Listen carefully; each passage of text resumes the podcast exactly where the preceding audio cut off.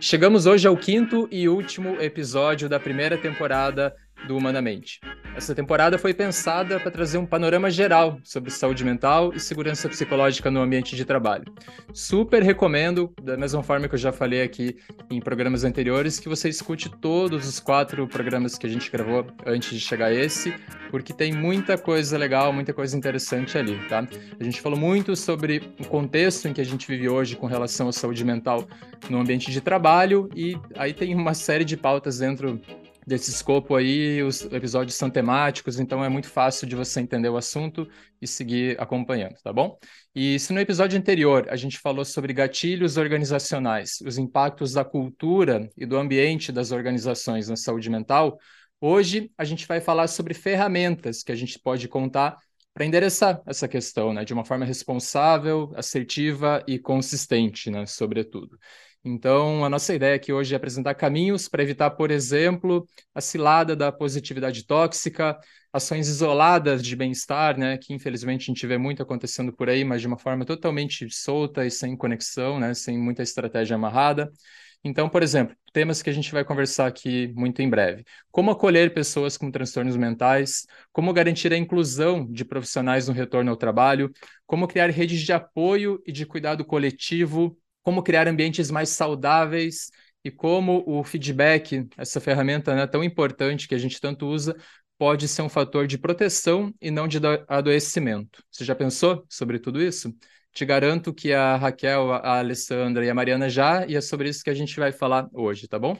Eu sou João Guilherme Broto, jornalista e cofundador da plataforma de conteúdo A Economia B. Como eu falei, estou aqui com Alessandra Cavalcante, Raquel Goldgrob e Mariana Clark, que estão me ajudando aqui a contar essa história sobre saúde mental e segurança psicológica no ambiente de trabalho através de um podcast.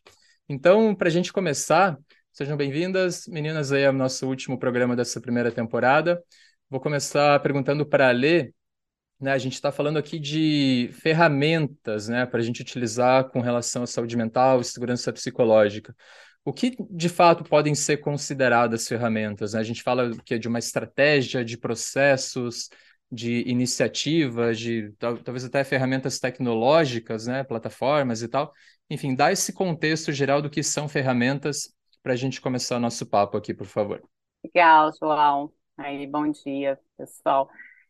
Vamos lá, acho que para promover uma mudança né, de cultura, é, precisamos de uma estratégia, né, de um programa robusto, é, com ações coordenadas, que façam sentido entre si, que sejam apoiadas por processos, né, que reforcem o que se pretende alcançar. Né? Então, assim, é, a gente está falando um pouco de tudo que você trouxe aí na tua pergunta. Né? É, e nesse módulo da formação, acho que o grande objetivo é apoiar as áreas de RH e de saúde a desenvolverem essa sua estratégia, sabe? Que estratégia de saúde mental é essa que eu quero implementar na minha organização? Quais são os objetivos, né? É, o que, que eu quero alcançar? Porque a gente, a gente pode pensar é, como um grande guarda-chuva, né? Essa, essa estratégia como um grande guarda-chuva, mas que precisa estar ali é, sustentado por ações, por iniciativas, que visem exatamente os objetivos daquela organização. Então, assim, não existe uma receita, sabe? Uma receita só que vai ser aplicada para todas as organizações. É preciso entender. E o que a gente tem percebido, eu, Raquel e Mari, nas nossas conversas, enfim, é que é que essas as equipes de RH e, enfim elas elas se sentem às vezes um pouco é, isoladas e até perdidas se eu puder usar essa palavra em como, como é que eu começo né? Por onde eu começo? Eu tenho que fazer um negócio enorme eu tenho que fazer um negócio pequeno será que uma ação? Então assim é, é exatamente pensar sobre como é que a gente vai instrumentalizar essas equipes a fazerem isso acontecer né? É, é, é esse o grande objetivo aqui desse módulo quando você fala, né, de como e tal, acho que surge naturalmente muita dúvida e a gente vê, às vezes, até iniciativas bem intencionadas, mas muito pouco eficazes, né?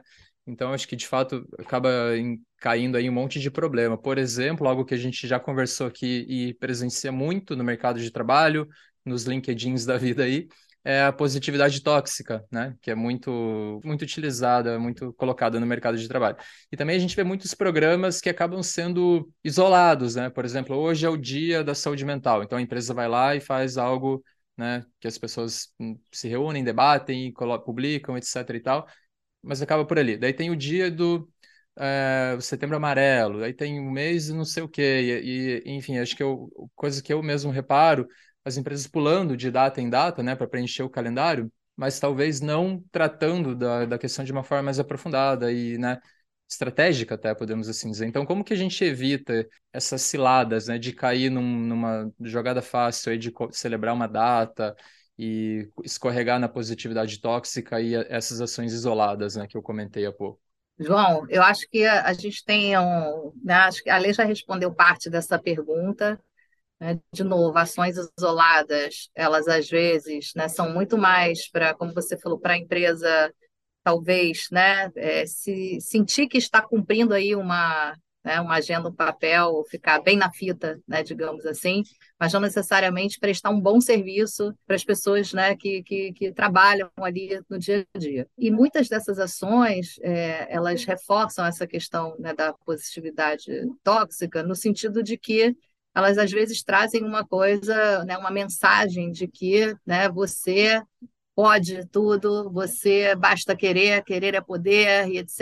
E você tem que estar sempre bem. E, e não né, o que seria interessante, é, que é justamente tratar do tema das emoções, tanto positivas como aquelas desagradáveis também, né? E, e, e ajudar as pessoas a lidarem com isso, entender que a gente está vivendo num contexto de fato bastante complexo, que a gente tem, né, como a gente já falou aí, um índice altíssimo, né, uma estatística assustadora em relação a né, é, transtornos né, mentais e, e, a questão mesmo né, do burnout especificamente, tratando do ambiente de trabalho.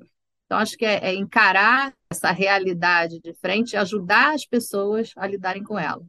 Então, é, e as ações isoladas, como você falou, e ela falou, não vão resolver. Então, tem que ter realmente uma estratégia né, de saúde mental, de bem-estar e de lidar com esse tema. As pessoas não vão se sentir bem o tempo inteiro. Né? Então, é de novo, como é que elas fazem, como é que ajuda essas pessoas a não se sentirem bem, poderem falar sobre isso, falando especificamente do ambiente de trabalho, acho que isso que é importante. Criar esse espaço para que as pessoas possam falar sobre isso, compartilhar, né, e terem um, um apoio, aí, uma forma de é, de lidar com isso da melhor maneira possível. Complementando muito do que a Raquel está trazendo, a gente percebe uma angústia né, das equipes de RH, às vezes fazem, querem fazer uma iniciativa, né, e é, é meio que ah, eu fiz isso, eu já estou então caminhando, né? Então eu criei um, sei lá, um espaço de, de bem-estar aqui que as pessoas vão ter, né? Todo mundo adora, né? Um shiatsu, uma, o mindfulness, é, é, é uma delícia, realmente, é uma delícia. Mas se isso não tiver por parte de uma estratégia, que eu acho que é o nosso ponto aqui,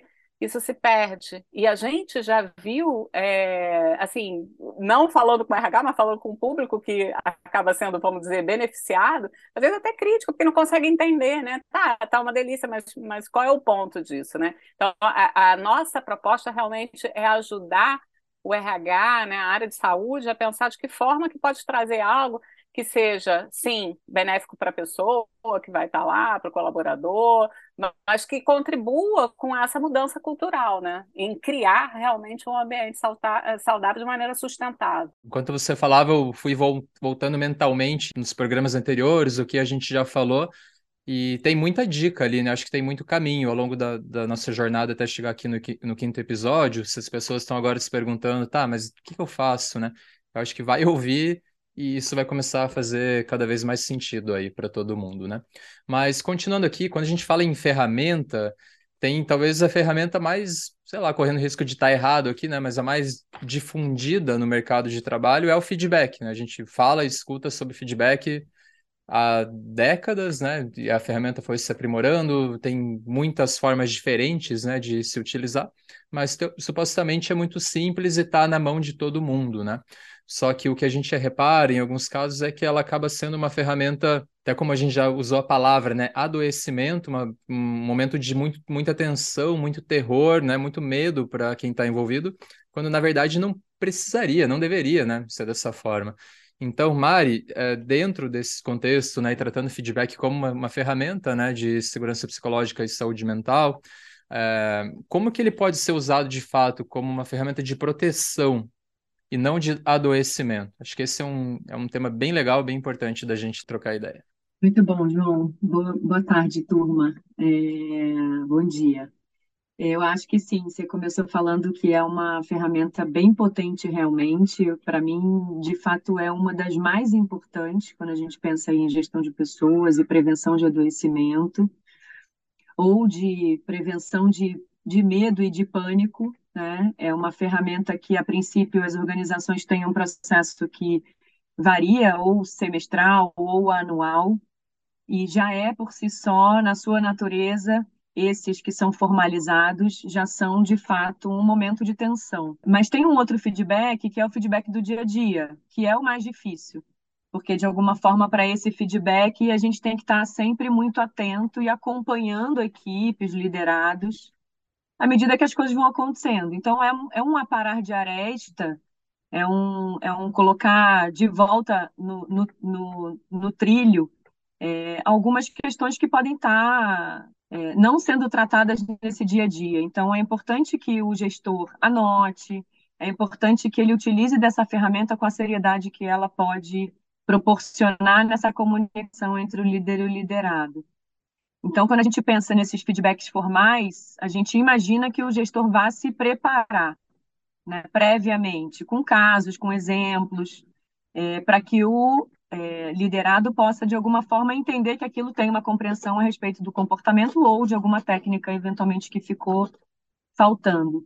Mas o feedback do dia a dia, para mim, é de fato mais desafiador para o gestor, porque é o tempo todo ali aparando essa aresta, né? ajustando essa rota. Então, especialmente sobre questões de comportamento.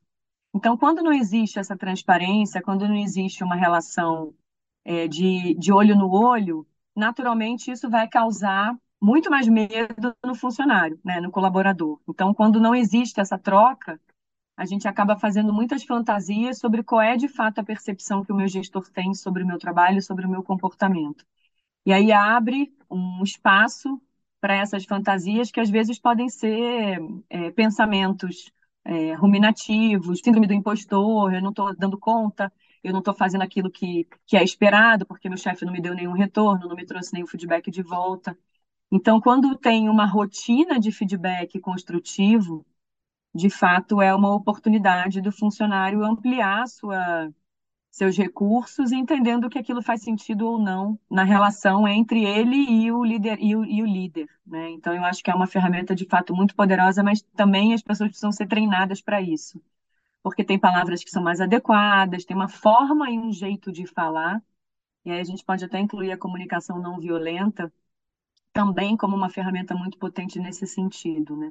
A ausência do feedback traz muitos prejuízos emocionais a todos os envolvidos, na minha opinião. Isso que você fala me, me faz pensar o quanto pessoas né, em cargos de liderança têm que reaprender muita coisa, né? Entender seu papel, por mais que talvez teoricamente seja óbvio, né, que o papel de um líder é, dentre outras coisas, cuidar de pessoas, né, cuidar de gente, levar pessoas ao seu máximo potencial, acho que não é muita gente que se preocupa, por exemplo, comunicação não violenta, né? É uma temática bem interessante, mas que a gente vê debates, mas arrisco dizer que ainda em bolhas, né? Não é algo que está super difundido e todas as empresas debatem e os líderes entendem, né, seu papel de, de como escolher palavras, né, como você colocou agora, que é, é muito sensível, né? Tem palavras que podem ferir de uma forma muito profunda, intensa, e às vezes você nem se dá conta que fez isso, né? Então tem uma série de cuidados que eu acho que acabam fazendo com que a liderança tenha que se envolver além do que ela talvez ache que deva, né? Não sei se eu estou correto nisso, mas me faz um pouco pensar nesse quesito aí.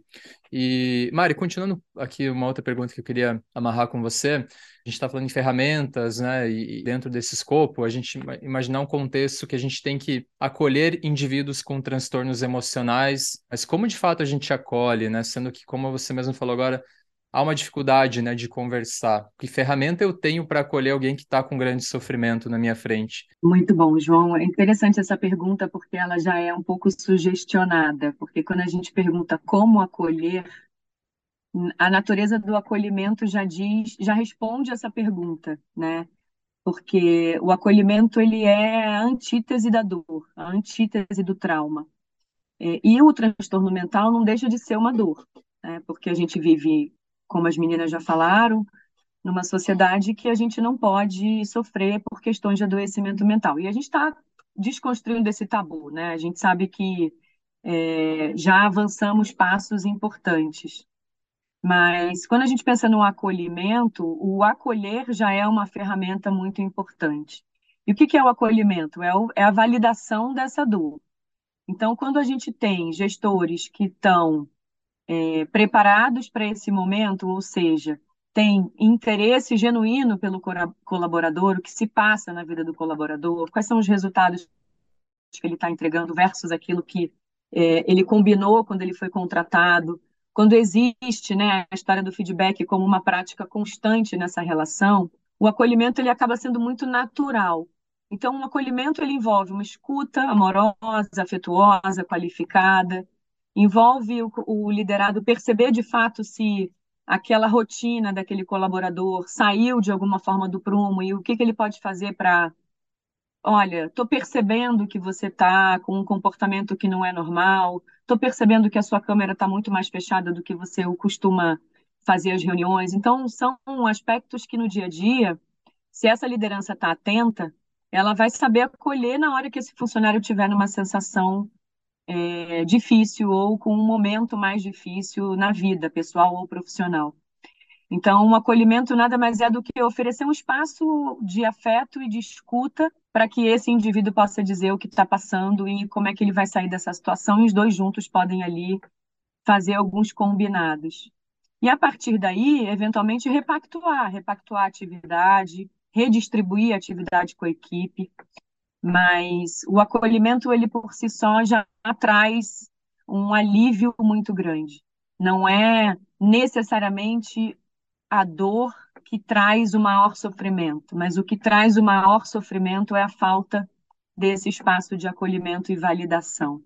Então a gente precisa ficar muito atento com isso. Então tem uma escuta, tem um encaminhamento, eventualmente se esse esse liderado entender que não está conseguindo ajudar a, a, até um certo ponto, então procurar as áreas de apoio, né, que são é, a área médica, a própria área de recursos humanos, dentro de alguma, obviamente, de algum combinado com esse colaborador. Então, tem multidisciplinares dentro das organizações que podem servir também de apoio para poder oferecer esse conforto maior para um funcionário que esteja percebendo que alguma coisa não vai bem, ou para um funcionário que já encontra um diagnóstico importante de algum transtorno e vai precisar desse acolhimento a partir daí.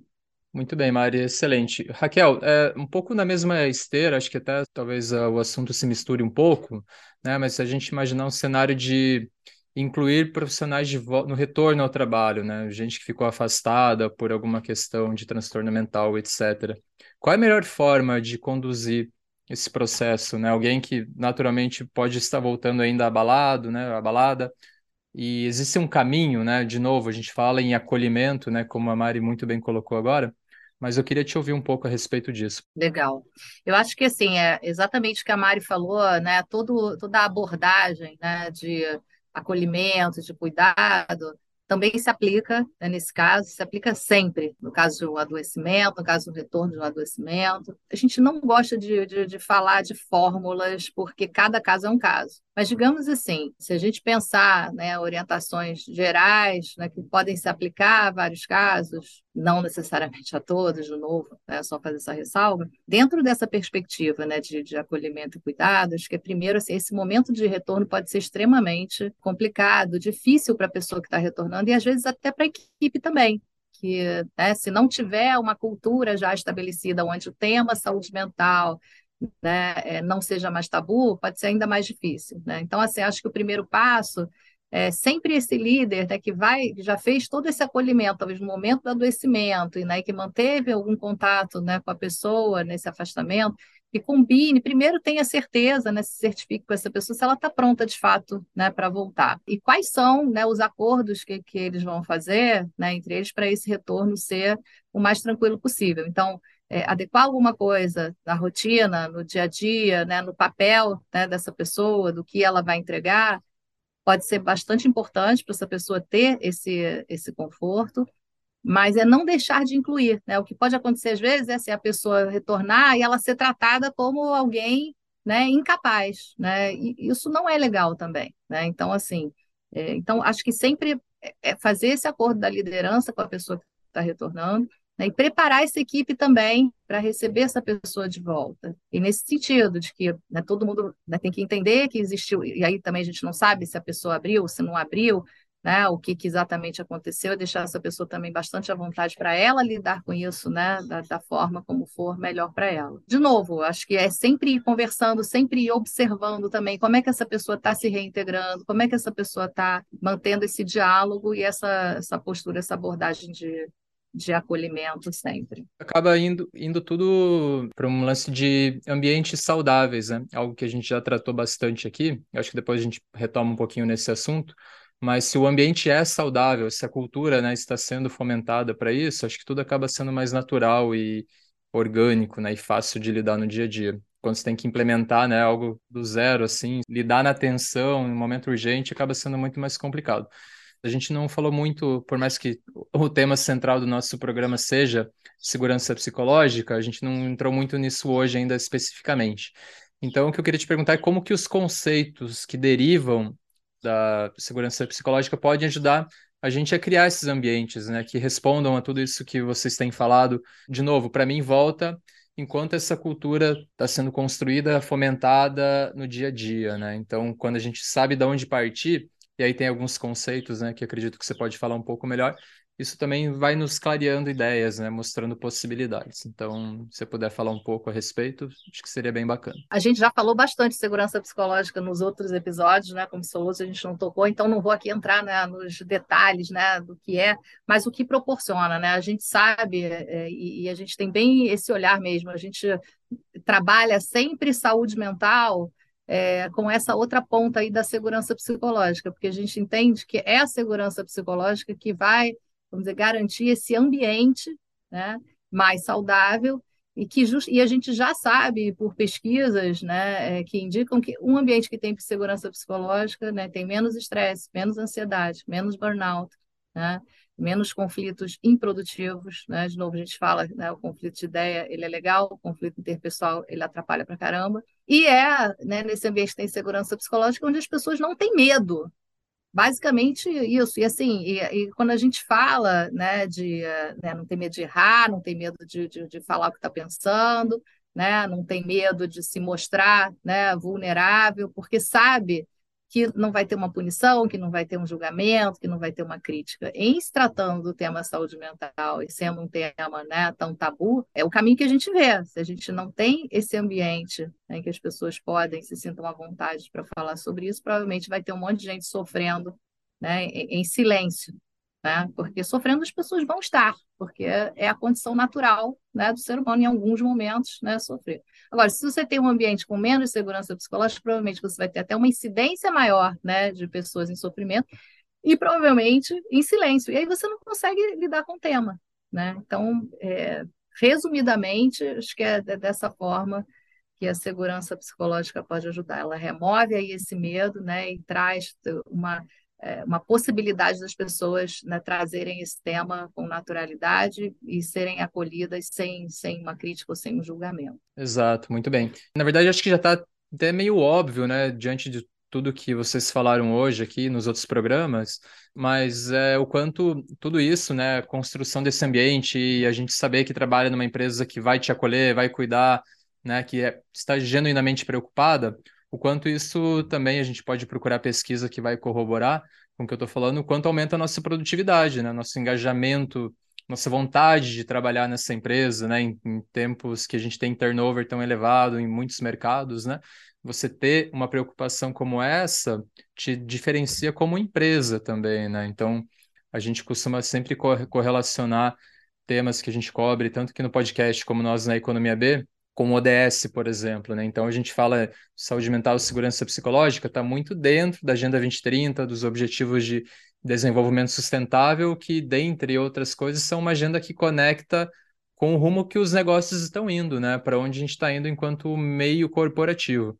Então, se nada, eu espero que, eu, que não, né? Mas se nada do que a gente falou tocou, você que está pensando nesses assuntos, entenda que é uma questão de negócio também, né? Então, isso é bem importante para quem tem uma visão mais pragmática do que é estar à frente de uma empresa, entender que é mais do que uma questão de opinião, né? Isso tudo que a gente está falando. Verdade, João. Desculpa, só te interromper. Eu acho que a pergunta é: você quer ser conhecido como uma empresa né, que destrói a saúde mental das pessoas? Porque a gente sabe né, que né, a boca pequena corre às vezes. Você vai trabalhar lá, e se preparem, cuidado.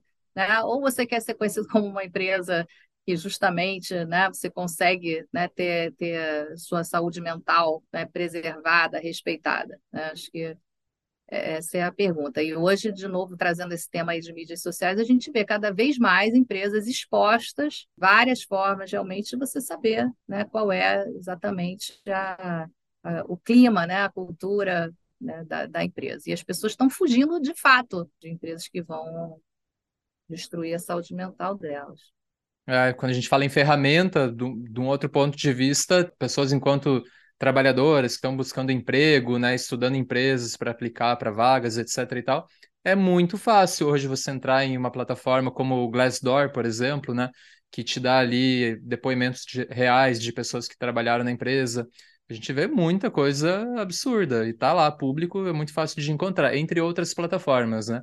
Sem falar no que a gente costuma ver no LinkedIn, o que eu acho legal que cada vez mais as pessoas estão se posicionando, né? Falando de experiências que tiveram. Então, as empresas não podem ignorar isso também, muito pelo contrário, tem que ficar muito atentas. Seguindo aqui para a gente encaminhar para o final dessa nossa primeira temporada, a gente não, não tem como dissociar tudo que a gente está falando de ESG, né? Tem muito de ESG nessa grande pauta que domina muitas mesas por aí hoje em dia. Então, Ale, eu queria te perguntar, dentro desse contexto, né? Que a gente tem esses desafios enormes, né, que a gente tratou aqui hoje e nos outros programas, e como que a gente consegue fazer para trazer os stakeholders que são decisores, né, para que de fato patrocinem e incentivem e busca, busquem formas de engajar pessoas na estratégia de saúde mental, né? Tipo, a gente tem esse desafio, o SG está super conectado a isso e a gente tem esse desafio de trazer pessoas para dentro do debate, lideranças e tal, como a gente falou há pouco. Como que a gente consegue furar essa bolha, se assim a gente pode chamar? Legal, João, e tem tudo, tudo a ver, né, com ISG, tudo que a gente está conversando aí desde o início, né? Como a gente tem aqui, né, um podcast, enfim, né, acho que o entendimento pode ser diferente, só a gente definir stakeholder, né, nem todo mundo às vezes está familiarizado, a gente já lida com isso no dia a dia, é mais fácil, mas enfim, né, são partes interessadas, né, de uma organização que, que podem afetar ou são afetadas é, por ela, né? A gente está falando de colaboradores, a gente está falando de clientes, fornecedor, parceiro, comunidade, acionista, governo, etc. Né? Então, é, acho que isso é importante. Né, na sua pergunta, né, quando você traz assim decisores, eu fico pensando logo, né, alta direção, conselho de administração, enfim, né, direto, pessoas que vão realmente patrocinar, acho que foi a palavra que você usou, né, patrocinar é, essa estratégia.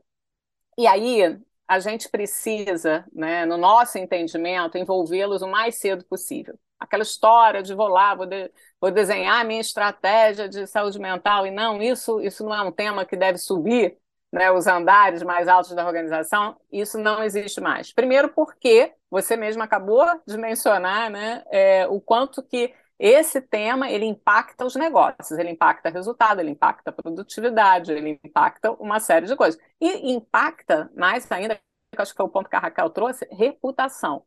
E reputação, a gente isso, isso é crucial para qualquer negócio. Então, se a, se a, imagem da minha organização ela é uma imagem negativa no mercado, esse retorno negativo, esse impacto negativo, ele, ele vai em algum momento ele vai ser cobrado. Então, assim, é, é, é claro para a gente que está lidando com isso aqui no dia a dia que isso precisa ser endereçado, sim, na nossa visão, o mais cedo possível, na construção dessa estratégia, na forma que você vai definir os principais indicadores, como é que você vai medir esse programa. É lógico que para esse público é, mais decisor, eu preciso levar fatos, eu preciso mostrar ali quantitativamente, mas também qualitativamente, o que, quais são os benefícios, o que, que isso vai trazer, né? Porque a, a gente vive, e a gente que viveu muito tempo como executiva de RH, esse dilema, né? Ah, como é que eu lido com, os, com um assunto, às vezes, que é não é tão né, smart, não é tão fácil assim de você tangibilizar como é que eu lido com isso. Só que isso mudou, a gente sabe que isso mudou. E, e infelizmente, as estatísticas nesse tema, que não são nada é, favoráveis, quando a gente olha né, o prognóstico, ela, ela já bateu na porta lá do conselho, né? A gente publicou pela GoRima recentemente um artigo, né, com conselheiras onde a gente abordava esse tema. Então, esse tema ele já chegou e ainda bem que chegou. Então, assim, é, é fundamental que a gente traga essa clareza. Existe um outro ponto que a gente fala, a Mari, a Mari também traz muito esse, esse aspecto né, na fala, no trabalho dela, né? O letramento. É um tema também que assim, é, é, os executivos, né, o alto escalão, ainda não, eles não estão acostumados. Né? Na verdade, ninguém está acostumado. Existe ainda um grande estigma. Então, passar por um letramento do que, que é que a gente está falando, de que forma, o que, que isso impacta na nossa organização, isso também é fundamental, até para posicionar isso como estratégico. E, além de tudo, é, principalmente organizações que já estão é, avançadas na agenda ESG, a gente tem um dos ODS dedicado ao tema, que é o ODS 3, de saúde e bem-estar. Organizações que já estão nessa jornada, a gente imagina, a gente espera elas já tenham iniciado né, essa, essa trajetória interna também. Como é que eu adequo a minha organização para atender né, é, esse ODS, como é que eu adequo a, a organização para ter negócios conscientes. Né? Mas quem não está ainda nessa, nessa agenda, a gente também consegue fazer esse entendimento, sabe? Acho que a gente precisa ajudar novamente as equipes a entenderem que ESG vai além de agenda é, que é essencial, importantíssima de diversidade e inclusão, mas vai além. Tem muita, muitos outros elementos, a gente já falou aqui em outras conversas, do S, que precisa ser direcionado. E saúde mental, sem dúvida nenhuma, é uma das pautas estratégicas e que a gente precisa, com urgência, ser tratada aqui. Muito importante tudo que você falou, porque traz um elemento real, né, para esse debate. Ah, ESG, ESG, ESG, que a gente tem tanto visto, né, mas muitas vezes de forma muito rasa e sem foco. E aí tudo tudo que a gente tratou aqui é um excelente exemplo de como você falou, no, do, do ODS 3, saúde e bem-estar, se você for ler aquilo, você vai encontrar vários caminhos ali, né, para entender o que você comentou agora. O social, né, do ESG é, é gente, né? Então a gente está falando de cuidar de pessoas, sobretudo. Então, muito bom a gente encerrar dessa forma. Bom, a gente está chegando ao final, gente, do, da nossa jornada aí de cinco programas. Queria lembrar que a gente criou o podcast porque vocês desenvolveram uma formação em saúde mental, né, em segurança psicológica e a gente adaptou os temas que estão é, na formação em saúde mental, que é voltada inicialmente para profissionais de RH, executivos, lideranças, né? Justamente para levar tudo que a gente debateu aqui para o dia a dia das empresas e a gente viu, pô, um podcast poderia ser uma ferramenta legal para estender e comunicar melhor o que, é humanamente né, formação e também para trazer mais conscientização, né? Sobre todos esses assuntos e ser um complemento à formação da saúde mental. Então, dentro desse contexto, eu queria que vocês separassem uma mensagem final, aí a gente faz um giro rápido para vocês comentarem o que, que fica, né? Ao fim dessa jornada que a gente chega agora, e também deixar os contatos de vocês, né? Onde o pessoal pode encontrar vocês, melhor forma de se conectar. Acho que é importante a gente encerrar dessa forma, porque eu tenho certeza que tem muita gente querendo conversar mais, né, com vocês a respeito de tudo isso. Então, Mari, vamos começar por você. Muito bom, uma, uma delícia esse projeto com, com vocês três, uma honra estar aqui concluindo e a gente está com, com planos de novidades aí, João, para a segunda temporada. É, enquanto a Ale falava, né, eu estava aqui, é, de fato, me lembrando que é, eu acho que a gente prefere é, consumir investir e trabalhar em empresas que tenham esse apelo e essa dimensão mais afetiva, né? E eu acho que isso é uma transformação que a gente está vivendo e, naturalmente, a pandemia ajudou nesse processo da gente descortinar tudo isso e poder falar desses assuntos tão é, íntimos. É, mas eu, eu, eu costumo, insisto em dizer que eu acho que não é para qualquer líder, né? Eu acho que é uma discussão que a gente sempre tem. Antes, né, da pandemia, a gente sempre falava que qualquer pessoa pode ser líder. E eu, hoje em dia, pelo que eu tenho visto dentro das organizações, a complexidade de tudo isso que a gente falou hoje aqui, das, dessas relações humanas, né? O quanto que a gente ainda está é, caminhando para um processo mais de, de, de mais proximidade, de mais intimidade, de mais confiança, de mais segurança psicológica. Eu acredito que tem muita gente sofrendo nesse lugar de liderança, né? Muita gente acreditando que isso não é papel meu. Muito líder dizendo, eu não fui contratado para isso, eu não, eu não sei fazer, eu não gosto de fazer. E eu acho que quando a gente se coloca desse jeito também abre uma outra discussão, que é essa discussão, né? Tem, tem algum outro caminho?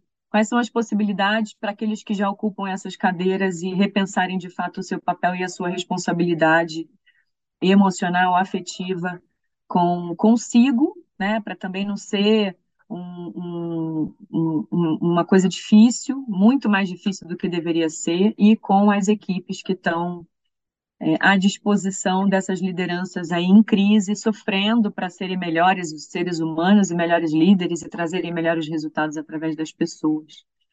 Então, a minha, a minha reflexão talvez seja essa, né? O quanto que a gente está, às vezes, forçando uma barra para o indivíduo que está numa cadeira como essa, e ele está acumulando novos papéis, acumulando novas funções, e talvez não seja a praia dele.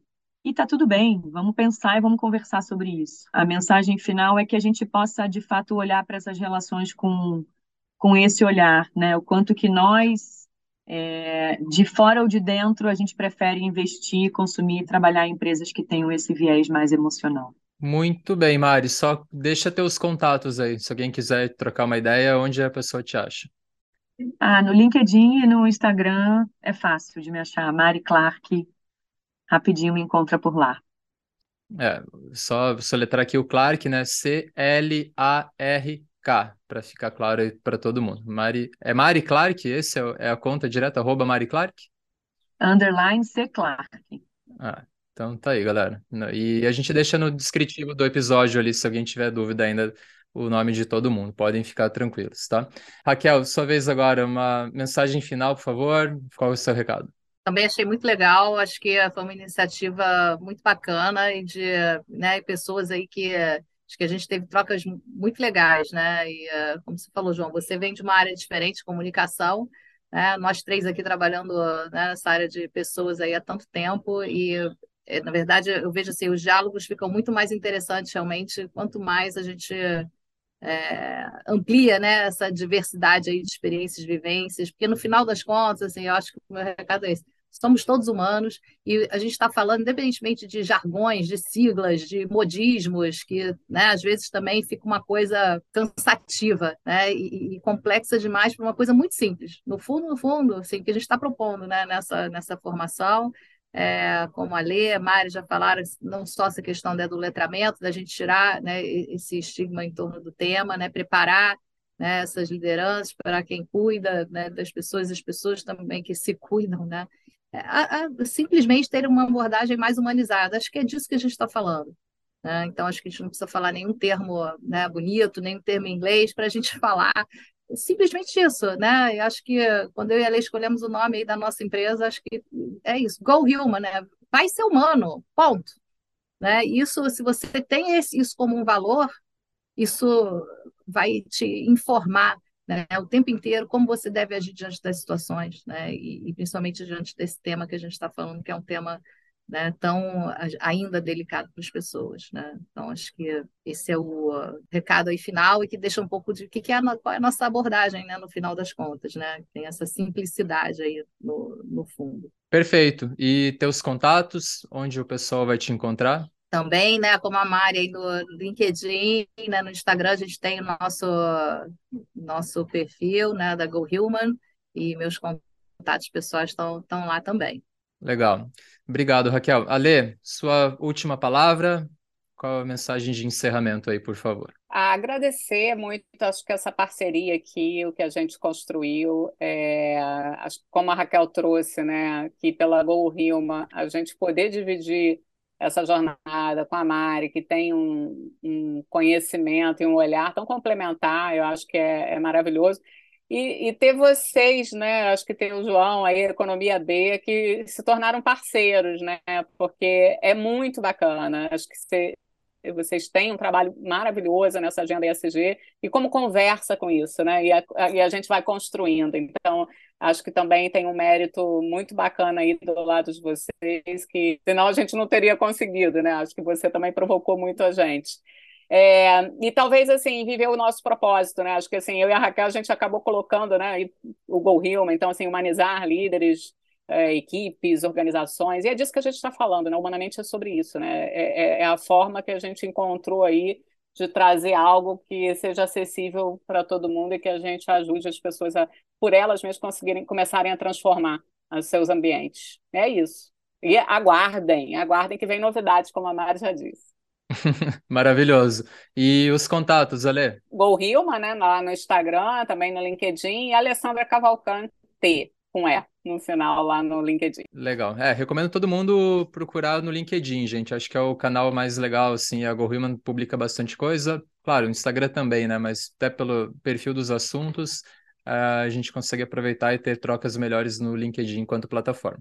Bom, gente, da minha parte, eu, sim, fiquei muito honrado de participar com vocês desse projeto. Foi para mim uma experiência totalmente nova conduzir um podcast, algo que a gente já pensava em fazer e surgiu a oportunidade, né? Então foi muito legal a gente se unir para trocar essa ideia e criar um, um produto que é super importante, né? Eu acho que é muito legal a gente reforçar isso, porque esse debate, bem como a gente falou várias vezes, né, ainda é estigmatizado, ainda é escanteado em muitas organizações. Então, quando a gente traz para uma plataforma descontraída, leve, como um podcast, né? Um tema tão sério, acho que a gente ajuda a disseminar informações que precisam sair da bolha de quem trabalha diretamente com o tema, né? Que é o caso de vocês. Então, acho que a partir daí a gente consegue cumprir um trabalho, um papel bem legal.